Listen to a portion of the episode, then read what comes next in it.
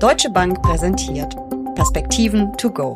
Ihr Audiopodcast rund um das Thema Börse. Es gibt wieder Zinsen und damit werden auch Anleihen wieder interessanter. Nach dem Crash am Rentenmarkt im vergangenen Jahr entdecken viele Investoren die Anlageklasse neu. Neben Staats- und Unternehmensanleihen mit guter bis sehr guter Bonität kommen auch andere Segmente des Marktes wieder in den Fokus. Welche das sind, welche Chancen und Risiken es gibt, darüber sprechen Uli Stefan von der Deutschen Bank und ich in den Perspektiven to go. Mein Name ist Jessica Schwarzer und damit herzlich willkommen. Uli, was bedeutet der Zinsanstieg für die Anlageklasse Anleihen? Und steigt das Interesse nur bei den Privaten oder auch bei den Profi-Investoren oder war das Interesse immer da, bei letzteren vor allen Dingen? Also Jessica, das Entscheidende eigentlich aus meiner Sicht ist, dass der Zins die Maßgröße ist am Kapitalmarkt, mit der Bewertungen gerechnet werden. Also die letzten 10, 15 Jahre, in denen wir einen Nullzins oder sogar einen negativen Zins hatten, hat dazu geführt, dass man viele analytische Bewertungen von Anlageklassen gar nicht durchführen konnte. Beispielsweise Optionen werden sehr gerne gerechnet über ein Zero-Bond und dann die Möglichkeit eben etwas kaufen zu können oder verkaufen zu können in der Zukunft. Aktien werden bewertet, indem man die zukünftigen Gewinne auf den heutigen Tag zurückdiskontiert, also zurückrechnet. Klingt wahnsinnig kompliziert. Und, in, und insofern ist der Zins eine ganz, ganz wichtige Stellgröße. Es ist aus meiner Sicht sehr gut, dass wir wieder einen Zins haben, weil wir damit wieder rechnen können, wenn wir sozusagen Kapitalmarkt theoretisch an diese äh, Themen rangehen. Ich kann mich aber auch erinnern, als ich vor fast 30 Jahren in der Deutschen Bank angefangen habe, dass wir intensiv mit unseren Kunden über beispielsweise Bundesschatzbriefe gesprochen haben. Die gibt's ja heute gar nicht mehr. Aber da war der Zins immer eine interessante Frage für die Anleger und er lag damals eben durchaus in einem Bereich von sechs Prozent und mehr da werden wir vielleicht nicht hinkommen in diese Gegenden, aber wir haben wieder einen Zins und die Menschen können damit rechnen. Es ist ja ohnehin auch das Phänomen, dass man am Rentenmarkt sehr genauer rechnen kann, weil man, abgesehen jetzt mal von einem Ausfall, genau kalkulieren kann, welche Zahlungsströme auf einen zukommen. Äh, beim Aktienmarkt wird eher mit dem gröberen Daumen äh, gerechnet. Ich hatte ja schon gesagt, da werden zwar die Gewinne abdiskontiert, aber dann muss man natürlich immer eine Risikoprämie, einen Multiplikator äh, draufrechnen und der ist dann analytisch im Grunde genommen nicht mehr greifbar und insofern sind die Aktienmärkte da etwas ungenauer als die Rentenmärkte. Und bei den Anleihen weiß ich ja einfach in der Regel zumindest bei den meisten Anleihen, wann sie zurückgezahlt werden, was ich für, eine, für einen Zinscoupon pro Jahr kriege. Ich weiß, wenn ich sie kaufe, kaufe ich zu 100 Prozent. Die werden ja in Prozent gehandelt oder kaufe ich zu 99, habe noch einen kleinen Kursgewinn oder habe ich zu 101 gekauft, habe einen kleinen Kursverlust. Das macht es natürlich einfacher als Produkt. Aber in den vergangenen Jahren war das eben auch eine Anlageklasse, die nicht mehr ganz so spannend war und dann im vergangenen Jahr überraschenderweise durch die Zinswende richtig spannend geworden ist. Was ist da passiert? Warum hat es denn einen Crash am Rentenmarkt gegeben? Das kannst du uns vielleicht mal ein bisschen aufdröseln. Also ja, das ist das, was ich sagen wollte. Wir haben lange Zeit keinen Zins gehabt. Jetzt haben wir wieder einen. Dass wir keinen Zins gehabt haben, hat in den Anfangsjahren dazu geführt, dass die Kurse der Anleihen sehr stark gestiegen sind. Also im Nachgang der großen Finanzkrise, im Nachgang der europäischen Staatsschulden Krise, als die Notenbanken dann die Zinsen so sehr nach unten gedrückt haben, teilweise sogar ja in den negativen Bereich. Dann sind die Kurse der Anleihen, die noch Zinsen hatten, eben entsprechend im Wert gestiegen und daran konnten die Anleger, vor allen Dingen viele institutionelle Anleger, dann sehr gut partizipieren. Mit dem Inflationsschock, äh, den wir vor zwei Jahren gesehen haben. Nochmal verstärkt natürlich mit dem Angriffskrieg Russlands auf die Ukraine und den steigenden Energiepreisen ist die Inflation nach oben gegangen und damit haben die Notenbanken die Notwendigkeit gesehen, die Zinsen anzuheben.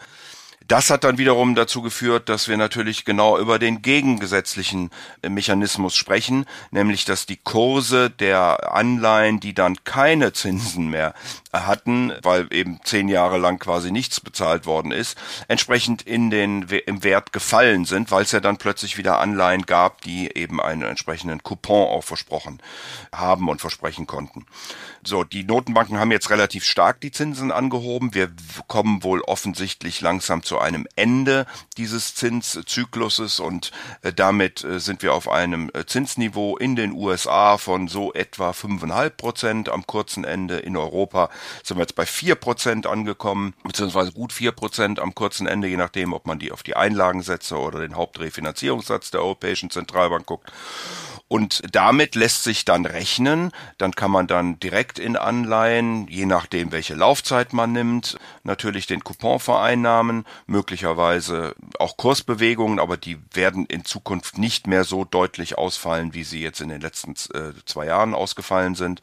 Und man kann den Zins wieder nehmen, um strukturierte Produkte natürlich damit äh, zu rechnen, was in der Vergangenheit eben auch nicht möglich war, also beispielsweise Zertifikate oder ähnliches. Die stärkeren Kursbewegungen der vergangenen Jahre waren ja wirklich auch ein spannendes Thema. Und du hast mir in Zeiten von Null- und Niedrigzinsen mal gesagt, man müsse jetzt Aktien halten und Anleihen traden, also öfter handeln, also genau andersrum, als man es früher immer gemacht hat. Sind wir jetzt wieder bei dem früher? Also jetzt handeln wir wieder Aktien und halten die Anleihen? Wir kommen zumindest deutlich mehr wieder in diesen Bereich. Da bin ich schon dabei. Wie gesagt, du kriegst wieder, wieder Zinsen und man kann das dann auch mathematisch herleiten, was man da zu erwarten hat über die Rendite bis äh, zur Endfälligkeit. Natürlich wird es je nachdem, wie die Erwartungen an Konjunktur, an Inflation, an Notenbanken sind, hier weiter Kursbewegungen geben geben, die äh, vor allen Dingen professionelle Anleger dann ausnutzen werden. Aber für den Privatanleger ergibt es schon einen gewissen Sinn, wieder eine Anleihe zu kaufen und auch bis zur Endfälligkeit zu halten. Man muss ja aufgrund der inversen Zinsstrukturkurve, also dass die Zinsen am kurzen Ende höher stehen als am langen Ende, im Moment auch nicht ganz, ganz lange Laufzeiten investieren, sondern äh, kann eben etwas kürzere nehmen, um dort äh, von den höheren Coupons plus möglichen Kurssteigerungen durch Zinssenkungen profitieren zu können. Wir haben ja schon oft über Staats- und ähm, Unternehmensanleihen gesprochen mit guter und solider Bonität, aber das ist ja alles ein bisschen langweilig und vielleicht möchte ich ja jetzt mal den extra Push und bisschen Zinsrausch erleben. Und da gibt's ja ganz spannende Segmente des Anleihemarktes. Da sind einmal die Yields, die Hochzinsanleihen. Da war's das dann auf einmal mit der guten Bonität. Die müssen halt einfach mehr Zinsen bieten, mehr Rendite bieten, weil sie äh, ein höheres Risiko haben. Aber dann gibt es eben auch noch Hybridanleihen und die bieten auch hohe Zinsen, fast genauso hoch wie im Moment die Hochzinsanleihen, aber bei guter bis sehr guter Bonität. Was ist eine Hybridanleihe und soll ich die kaufen? Ja, Jessica, ist natürlich so, dass bei den Anleihen nicht nur die Laufzeiten zählen, sondern auch der äh, Emittent mit seinen äh, sogenannten Ratings, die gehen ja dann von dreifach A bis hin zu D, also bei D wäre man dann äh, pleite, das heißt dann Default, äh, äh, Abstufungen in der Bonität des Emittenten. Und darüber hinaus äh, gibt es ähnlich, wie wir das vielleicht vom Grundbuch bei einer Immobilie kennen, eben Anleihen, die ersten Rang haben, die also im Falle des Falles zuerst bedient werden und Anleihen, die in einem nachgelagerten Rang stehen, bei denen also die Eigentümer warten müssen, bis andere Ansprüche bedient sind, bevor sie denn dann äh, Kapital bekommen können. Und mit diesem nach Rang, also mit dieser späteren Reihenfolge oder in der, in der Kette der zu bedienenden Ansprüche später stehenden Investoren erhöht sich natürlich das Risiko. Und äh, dieses Risiko wird dann am Kapitalmarkt entlohnt durch eine höhere Rendite. Also there is no free lunch, wie, wie es so schön heißt. Also es gibt nichts umsonst am Kapitalmarkt. Und wenn man hier eine höhere äh, Rendite erwarten darf äh, aufgrund dieses Nachrangs, dann ist das natürlich auch mit einem höheren Risiko verbunden. Aber wenn ich jetzt mir beispielsweise Nachranganleihen von Banken und Versicherungen angucke, von äh, sehr soliden Industriekonzernen, die eigentlich gut dastehen, ist das Risiko doch Klar, es ist höher als bei einer normalen Unternehmensanleihe, aber es ist ja trotzdem noch begrenzt, ist vielleicht das falsche Wort, kontrollierbar? Also in der Vergangenheit ist das so gewesen. Ich würde aber davor warnen, hier zu sagen, es äh, gibt doch ein Free Lunch am Kapitalmarkt. Das wird schon sehr sauber ausgepreist, äh, dass man äh, guckt, wo stehen diese Anleihen im Rang, wer ist der Emittent, wie ist die Laufzeit. Natürlich kann es mal sein, dass es den einen oder anderen Druck gibt, weil jemand was besonders kaufen oder verkaufen muss oder es Gerüchte gibt, aber in der Regel preist der Markt diese Dinge schon sehr genau und guckt sich das sehr genau an. Und ich würde eben warnen vor sogenannten Schnäppchen, wo man sagt, ich kriege hier eine Rendite und äh, das Risiko ist deutlich niedriger dem ist in der Regel nicht, nicht so am Kapitalmarkt. Und apropos Schnäppchen, Einzelpapiere kann man als Privatanleger eigentlich fast nicht kaufen. Also man kann schon, aber die Stücklung ist meist so hoch, dass es keiner tut bei 100.000 und äh, mehr. Deswegen äh, wäre ja dann der Weg sowieso Fonds oder ETF. Das heißt auch ein bisschen Risikostreuung automatisch, weil es einfach anders fast nicht investierbar ist. Würdest du denn trotzdem sagen, lieber High Yield als Hybridanleihe? Bei High Yield Anleihen habe ich natürlich schon ein größeres Risiko allein alleine weil das Rating sehr viel schlechter ist. Bei der Hybridanleihe oder eben Nachranganleihe bin ich halt die letzte im Zweifel in der Futterkette, wenn was schief geht. Es können auch mal Zinszahlungen ausfallen, die müssen aber nachgeholt werden. Also es ist ja ein bisschen tricky, man muss da sehr genau in die Bedingungen auch schauen. Aber würdest du sagen, die äh, Nachranganleihe ist die schwierigere Anlageklasse für Privatanleger lieber High Yield, wenn man ein bisschen Zinsrausch haben will? Ich würde das nicht per se sagen, weil man eben bei den Nachranganleihen oft ganz gute Bonitäten hat, also Unternehmen, die eigentlich sehr solide sind. Auf der anderen Seite hat man bei High Yield natürlich viel Risiko eingepreist. Wenn ich mir das heute angucke, dann würde ich sagen, so bei dreifach B, bei zweifach B, äh, da ist schon eine Menge eingepreist an steigenden Ausfallraten, an äh, schlechterer Konjunktur und äh, diesen Themen mehr. Das gleiche gilt sicherlich auch für die Nachranganleihen. Von daher muss man, glaube ich, wie das immer so ist am Kapitalmarkt, nicht nur auf die bloße Rendite achten, sondern man muss sehen, wie sind die Erwartungen nach vorne, wie ist das Umfeld und dann Entscheidungen äh, treffen.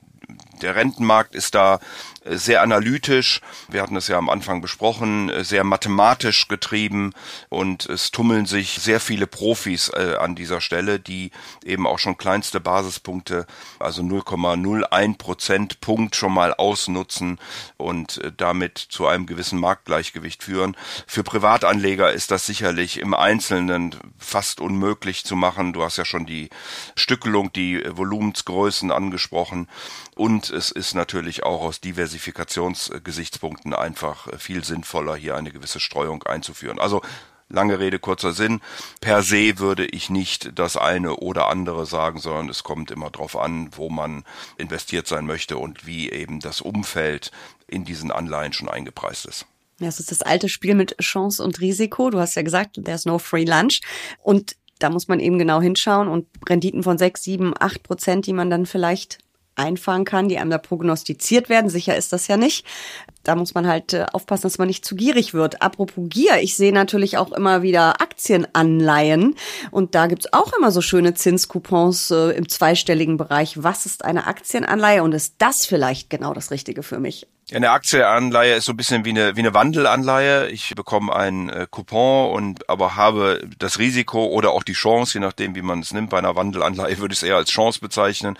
Bei einer Aktienanleihe wahrscheinlich eher als Risiko, dann die Aktie zu bekommen. Und da gibt's immer ein vordefiniertes Preisniveau, äh, bis zu welchem sich, also bei den Aktienanleihen, bis zu welchen Aktien fallen können und wenn sie diese Schwelle überschreiten, dann bekomme ich eben nicht mehr einen Nominalbetrag ausgezahlt für die Anleihe und bekomme möglicherweise auch den Coupon nicht mehr, äh, sondern bekomme dann die Aktien äh, ausgezahlt. Also Beispiel, ich investiere 1000 Euro und bekomme einen Coupon von, von, von 5 Prozent, wenn die Aktie nicht fällt unter 80 Prozent der, der Schwelle.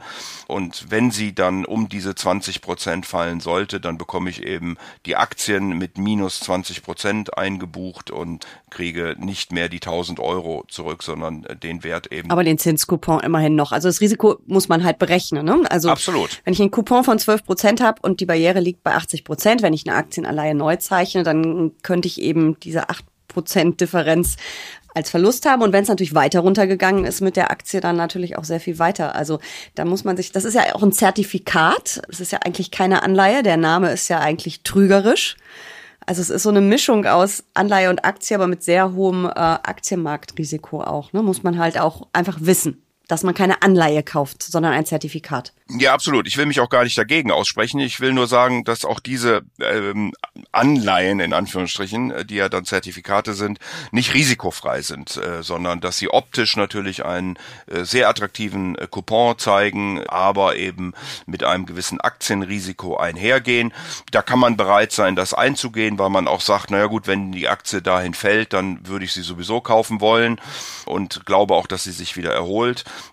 aber das Risiko ist eben nicht von der Hand zu weisen. Und äh, deswegen bleibe ich dabei, there is no free lunch. Immer wenn man einen höheren Coupon, eine höhere Rendite erwartet am Kapitalmarkt als der risikolose Zins, muss man in irgendeiner Form ein Risiko eingehen, sei es über die Laufzeit, über den Emittenten, über den Rang der Anleihe, über die Konstruktion, dass man eben etwas anderes zurückbezahlt äh, bekommt, als man vielleicht eingezahlt hat, wie im äh, Falle der Aktienanleihen. Und das muss einem einfach bewusst sein, wenn man in diese Instrumente investiert. Es wird auf jeden Fall wieder spannender an den Kapitalmärkten mit höheren Zinsen und äh, ich danke dir für diese Perspektiven. To go. Sehr gern.